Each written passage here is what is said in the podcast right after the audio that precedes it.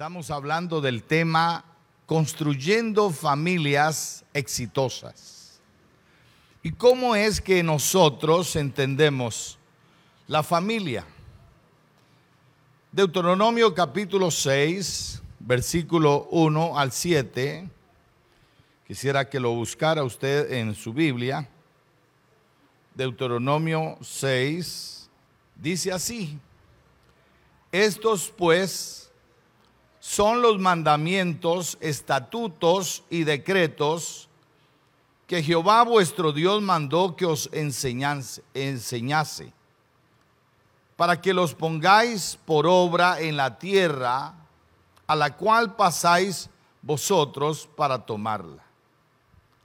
Y vea el propósito, dice, para que temas a Jehová tu Dios, guardando todos sus estatutos, y sus mandamientos que yo te mando tú, tu hijo y el hijo de tu hijo, todos los días de tu vida. Y mire lo que ocurre, dice, para que tus días sean prolongados. Oye pues, oh Israel, y cuida de ponerlos por obra, para que te vaya bien en la tierra que fluye leche y miel y os multipliquéis como te ha dicho Jehová, el Dios de tus padres. O sea, esto tiene promesa cuando usted le pone atención a su familia, construye la vida familiar, porque a veces pensamos que, que nos casamos, ¿verdad? Es el, el gran error de, del matrimonio, nos casamos y nos descuidamos y nos olvidamos que el matrimonio es como un jardín. Y bueno, más si usted vive en las nubes. Mire, si usted vive en las nubes hay que, hay que pagarle al jardinero dos veces al mes, porque la hierba crece terriblemente y la hierba mala. Pues déjeme decirle, la vida del matrimonio necesita ser cultivada. La vida de la familia necesita ser cultivada. Porque los, hijos no se hacen, hoy que estos padres presentaban a los niños, ya, eso no es, eh, ya están listos para el cielo. No, no, no. Eso es más bien un acto de compromiso, diciendo públicamente, yo he aceptado este regalo de Dios este niño es un regalo de Dios y lo he aceptado, pero sé que conlleva responsabilidad. Y la responsabilidad es la instrucción, enseñarles el temor de Dios, enseñarles el compromiso a Dios, enseñarles el amor a Dios. ¿Me está siguiendo? Porque si ustedes hacen eso, hay dos cosas que van a ocurrir. Número uno, se les va a prolongar la vida. Y número dos, les va a ir bien. ¿Me está escuchando? Cuando uno dedica tiempo para Dios en la familia, y qué bueno esto de las, de las ocho semanas que vamos a reunirnos en familia, y usted no necesita ser un gran maestro porque le estamos dando todos los recursos para que reúna a su familia no es, no es difícil y ese es un intento por tener una conexión familiar y edificar la familia. ¿Me está escuchando? Y si todavía no se ha notado, no sé, hacemos algo, pero usted necesita empezar a hacer algo con su familia. ¿Me está escuchando? Entonces, la Biblia dice lo siguiente, versículo 4, oye Israel, lo primero, declaración. A esto se le llama la Shema. Oye Israel, Jehová nuestro Dios, Jehová uno es. Y luego dice, amarás a Jehová tu Dios de todo tu corazón y de toda tu alma y con todas tus fuerzas. O sea, era amar a Dios con todo. Yo no sé si usted le enseña a sus hijos amar a Dios con todo. A mi nieta, ¿sabe? Yo le digo ahora, que le dan una ofrenda, yo le digo, mi amor, ¿ya pagaste los diezmos? ¿Aló? Porque ella tiene que amar a Dios con todo. Hay personas que aman a Dios con una parte de su vida, pero el amor a Dios, la adoración a Dios es con todo. Y cuando usted ama a Dios con todo, usted sabe que es todo, dice, con toda tu alma, con todo tu corazón, con todas tus fuerzas. Versículo 6 dice, y estas palabras que yo te mando hoy estarán sobre tu corazón y las repetirás a tus hijos. No se aburra de repetirlas. Recuerde, somos una familia especial. Uno tiene que vivir diciendo eso. Somos una familia especial. Dios nos ha constituido, nos ha levantado para bendecir a otros. ¿Cuántos dicen amén? Cuando usted afirma eso en su vida, luego dice allí mismo, y la repetirás a tus hijos y hablarás de ellas estando en tu casa y andando por el camino y al acostarte y cuando te levantes. O sea, a toda hora hay que hablar de la palabra de Dios porque esa es parte de la sistematización espiritual. Uno es producto de lo que se alimenta. Algunos dicen, bueno, en el tiempo libre, ¿qué hacen? Bueno, está bien. Yo no voy a ser extremista. Véase, está bien, véase una película, pero por favor, haga, haga que ese tiempo de película sea el doble de tiempo que usted pasa instruyendo en la palabra de Dios. Pero hay personas que solo están siendo alimentadas por fantasías Ahora, la fidelidad del Señor y la educación en el hogar van tomados de la mano.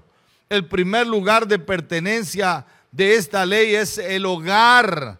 El hogar es la primera escuela. Escúcheme bien, la primera escuela de todo ser humano es el hogar, la familia. Allí es donde se aprende la cortesía, Allí es donde se aprende la integridad. Allí es donde se aprende la honestidad. Allí es donde se aprende la responsabilidad. No es en la escuela. ¿Me está escuchando? Eh, a veces nos quejamos de la sociedad, pero ¿quiénes han producido la sociedad? Hogares irresponsables. Familias irresponsables. Ahora, eh, la enseñanza de fidelidad y amor al Señor tiene su base y su centro en el hogar. ¿Qué lugar ocupa la familia en el plan y en el diseño de Dios? ¿Cuál es el lugar? La familia es el orden creacional. Por lo tanto, su vigencia es permanente. La familia es para toda la vida. Independientemente que hoy la sociedad ha, querido crear otros estilos familiares, solo hay un estilo familiar. ¿Me está escuchando? Solo hay un estilo familiar y ese estilo es basado en la revelación de Dios, la palabra de Dios. La familia es ese orden creacional que tiene vigencia permanente. La familia monógama. O sea, Dios nos llamó a vivir en fidelidad, hombre y mujer.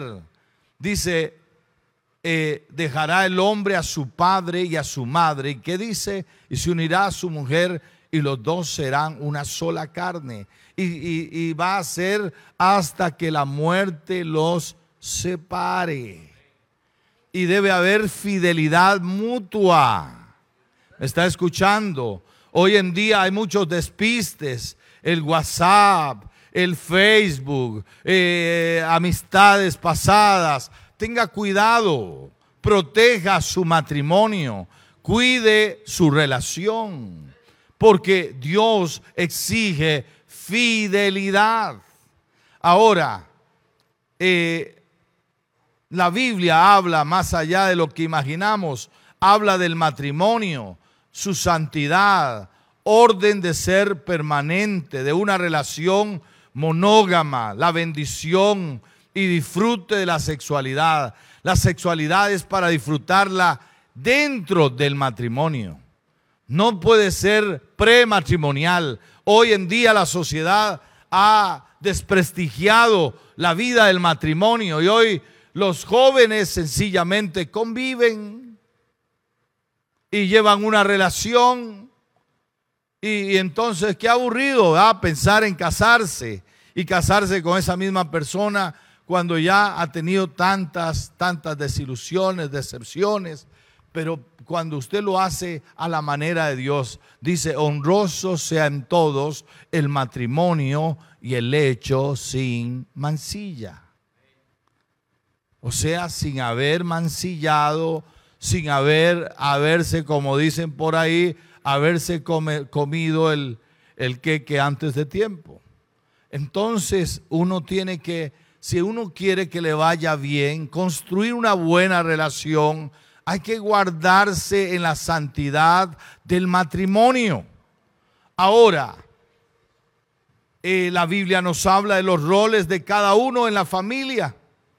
Son del mismo valor, pero de diferente función. Habla del respeto a los padres, habla de la relación entre los hermanos, habla del cuidado al prójimo. Jesús nació en una familia, experimentó un desarrollo que abarcó todo su ser en forma integral. Ahora la familia te va a proveer los siguientes principios. Número uno, relación de amor. Es en la familia donde uno recibe amor. Por eso la familia debe ser fuerte, dando amor, provisión afectiva.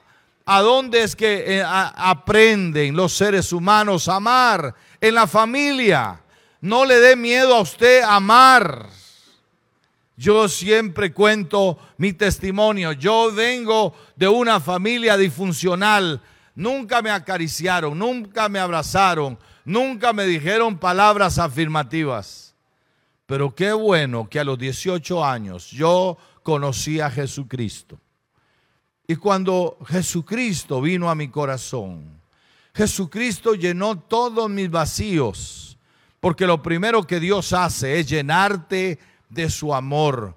Cada uno de nosotros tiene la capacidad de amar, pero hay que accionar ese amor, porque el amor de Dios fue derramado, dice el libro de Romanos, eh, en abundancia en nuestros corazones. Entonces ya usted no puede decir, ay, es que yo no puedo abrazar porque a mí no me abrazaron, es que yo no puedo hablar cosas bonitas porque a mí no me dijeron cosas bonitas. Pues todo eso se aprende. Los psicólogos aprendieron, desarrollaron una, una corriente que se llama el desarrollo de las habilidades sociales y usted puede aprender a desarrollar las habilidades sociales, puede aprender a ser eh, una persona cariñosa, amable, una persona que afirma, una persona que, que siempre habla en positivo. Entonces no puedes quedarte con tus carencias porque entonces Cristo no te ha atravesado y entonces ya no, ya no tenemos excusa para, para tratar mal a la mujer. Porque la Biblia nos capacita para vivir diferente. Oiga, la Biblia también habla de ubicación y límites. Cada uno en la familia tiene clara su función y las reglas que la regulan. Hay flexibilidad entre el cambio dentro del sistema. Ahora, la familia es la extensión natural del matrimonio y el primer marco relacional de todo ser humano. El matrimonio, ¿qué es el matrimonio? Dios diseñó el matrimonio para que dos personas se complementen el uno con el otro y se unan y así ellos puedan ser una unión, ser más fuertes, efectivos de lo que serían como individuos. Déjeme decirle, el matrimonio es lo más maravilloso que nos puede ocurrir. No es lo más fácil, porque hay que renunciar a vivir como a mí me da la gana, ¿verdad? Individualmente y decidir eh, complementarme con la otra persona. ¿Me está escuchando? Eh, hay algunos que se casan y quieren seguir siendo solteros. Eh, no funciona, el matrimonio no funciona así. El matrimonio es dar el 100%. El uno se da un 100%, no es 50. Algunos dicen es que es 50-50. No, no, es 100%.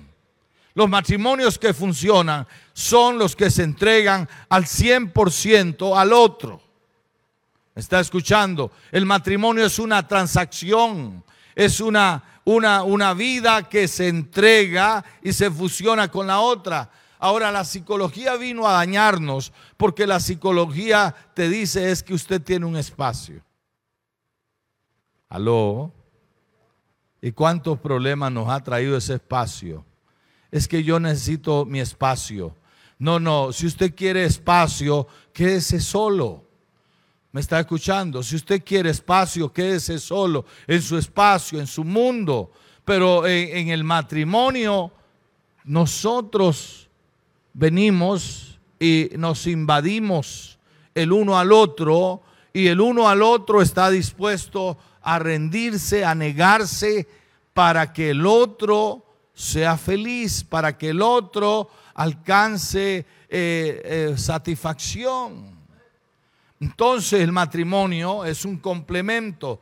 Dios le dio responsabilidades y funciones a cada uno en esa relación. Además nos ha dado la bendición de la paternidad y la maternidad. Los padres como modelos y educadores de fe. Esto es una tarea que abarca la formación de nuestros hijos en todo aspecto, entendiendo que somos seres integrales.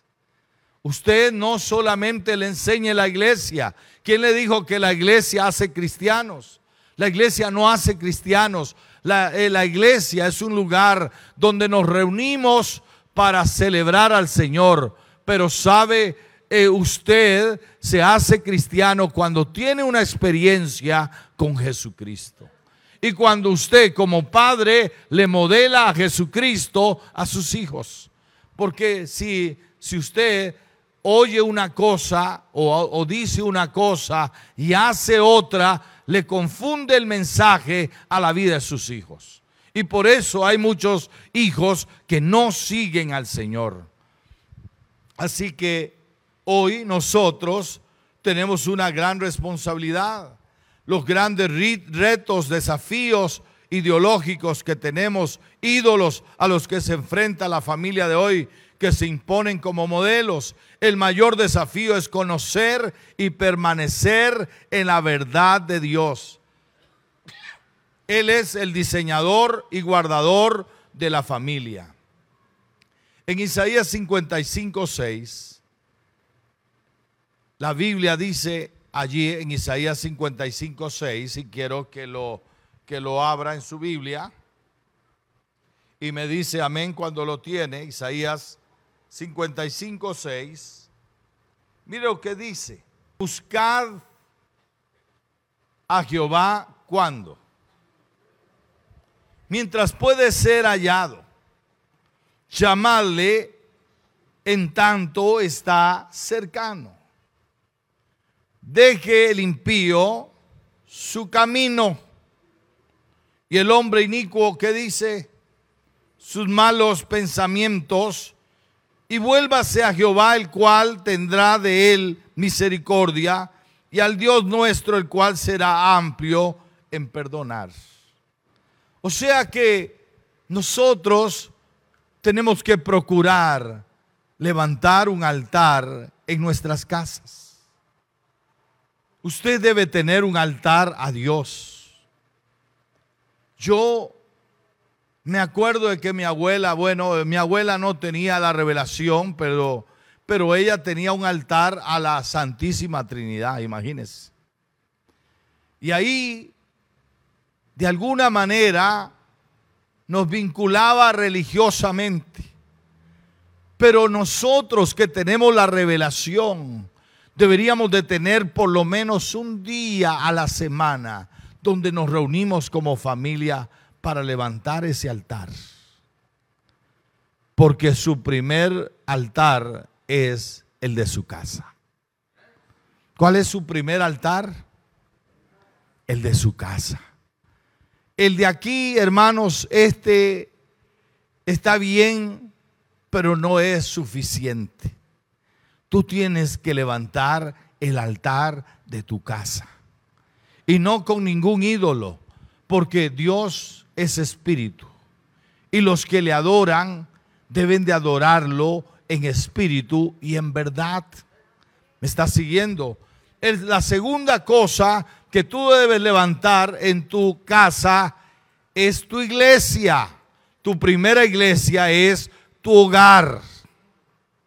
¿Aló?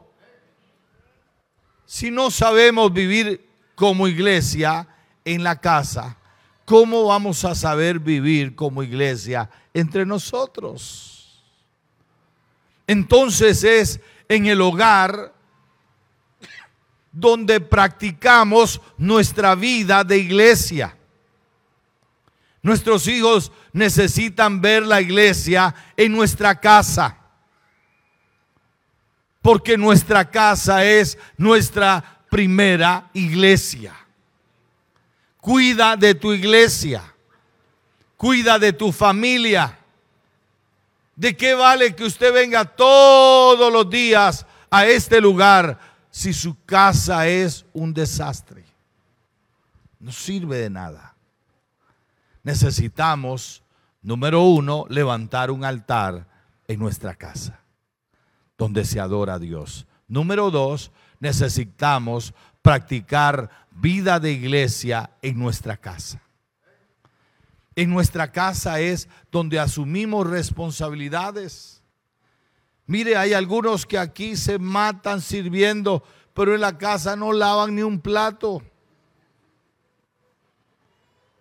¿Aló? No limpian. No hacen orden. No cooperan. No contribuyen. Ese evangelio está medio distorsionado porque uno es siervo en la casa. Aló. Usted como siervo de Dios, yo tuve que cambiar, hermanos. El Señor me cambió.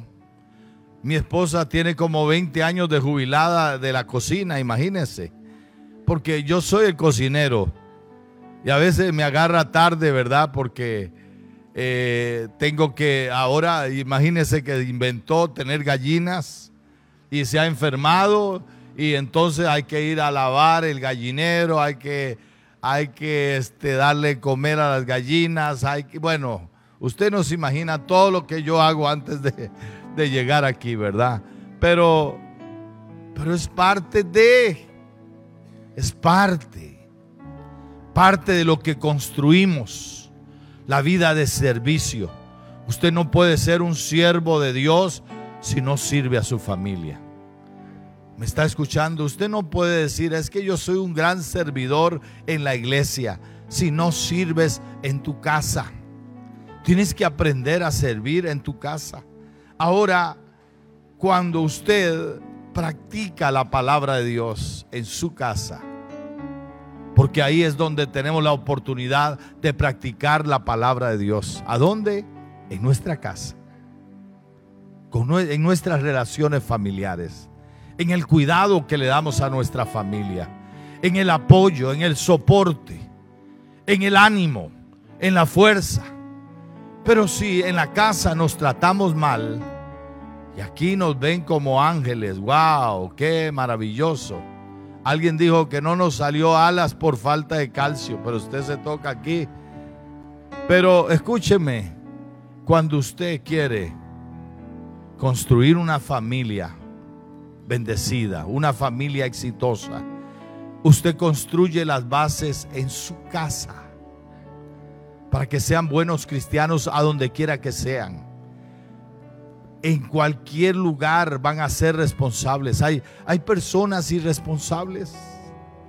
Yo he, yo he buscado a, a, personas, me dicen, pastor, viera que yo estoy sin trabajo. Mire, me la juego de todas, todas, lo recomiendo. Y wow, Después me llaman y me dicen, pastor, usted sabe que fulano de tal nos dijo tal cosa. Y fulano de tal nos dijo tal cosa. Y yo le dije, mire, qué pena, qué vergüenza. Porque mire, usted no puede jugar con la reputación de otro. Usted tiene que aprender responsabilidad, honestidad, transparencia, integridad. Todo eso se enseña en la casa. A mí me enseñaron, si yo llegaba con esta botella a mi casa, yo iba, yo iba a tener preguntas difíciles. Y si yo no sabía responder, yo tenía un castigo. Porque a mí me enseñaron que aunque era pobre, yo no podía llevar algo que no era mío. Y, hoy en día, mis hermanos, vivimos en una sociedad silenciosa y en una sociedad también perniciosa y permisiva. Nosotros tenemos que levantar la vida de nuestras familias. Nuestras familias se construyen desde ahí donde usted está. Y si no lo ha hecho bien, hay una palabra que lo sana todo. ¿Sabe cuál es la palabra? Perdón. Me he equivocado. Y cuando usted dice perdón, me he equivocado, usted tiene una linda oportunidad para comenzar de nuevo y para comenzar bien. Yo quiero que se ponga de pie esta mañana. Y si usted considera que, que ha fallado, que ha fallado en enseñar, en instruir, pida perdón al Señor hoy, pero también pídale perdón a las personas que han sido afectadas, sus hijos, su casa, su familia, su esposa. Y eso no te va a hacer más pequeño, eso te va a engrandecer porque Dios quiere que tú tengas una familia exitosa, una familia poderosa, una familia bendecida que está preparada para bendecir a otros. Padre, en el nombre de Jesús, yo traigo delante de ti a cada uno de mis hermanos y de mis hermanas, para que sean ministrados, para que sean animados, para que sean fortalecidos, para que sean ayudados como solo tú sabes hacerlo. Padre, que en este día sus vidas sean edificadas, sus familias sean restauradas, las relaciones entre esposo y esposa, entre padres e hijos, entre hijos y padres, Señor, que en esta mañana sean restaurados para la gloria tuya, Padre Santo. En el nombre maravilloso de nuestro amado Jesucristo. Amén y amén y amén. Dios les bendiga. Gracias.